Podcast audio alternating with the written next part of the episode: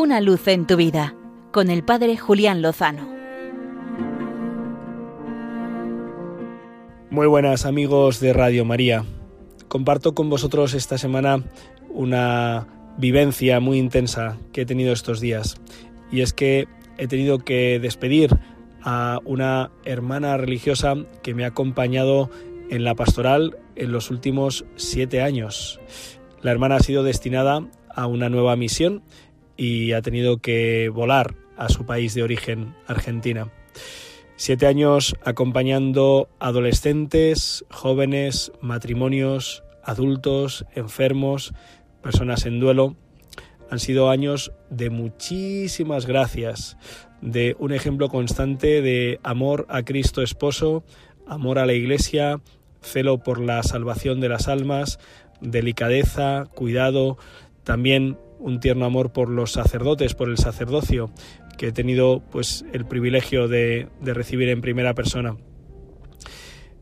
Al pensar en esta experiencia, me viene la frase del gran San Francisco de Asís, que le decía al Señor, gracias por darme hermanos, en relación a los frailes primeros que le acompañaron en su fundación.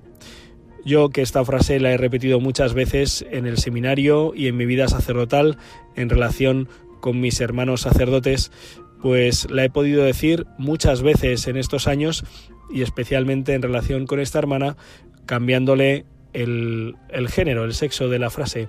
Gracias Señor por darme hermanas. Y es que invito y animo a todos los oyentes a que, si me permiten la frase publicitaria, pongan una hermana en su vida, una religiosa, una contemplativa, una consagrada.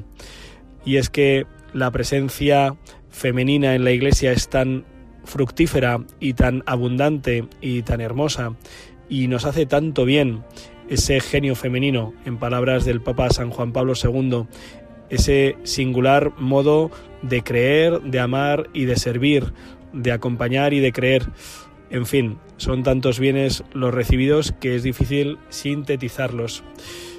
Aprovecho para pedir oraciones por la perseverancia de todas las mujeres llamadas a la vida consagrada, a un seguimiento más cercano de el buen pastor, en el fondo a una llamada a la esponsalidad con él y a ser signo del amor matrimonial y esponsal consagrado en medio del mundo y aprovecho para pedir oraciones para que sean muchas las jóvenes mujeres que puedan escuchar esta llamada y responder afirmativamente.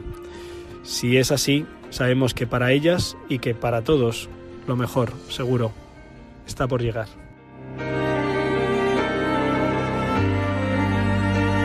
Una luz en tu vida con el Padre Julián Lozano.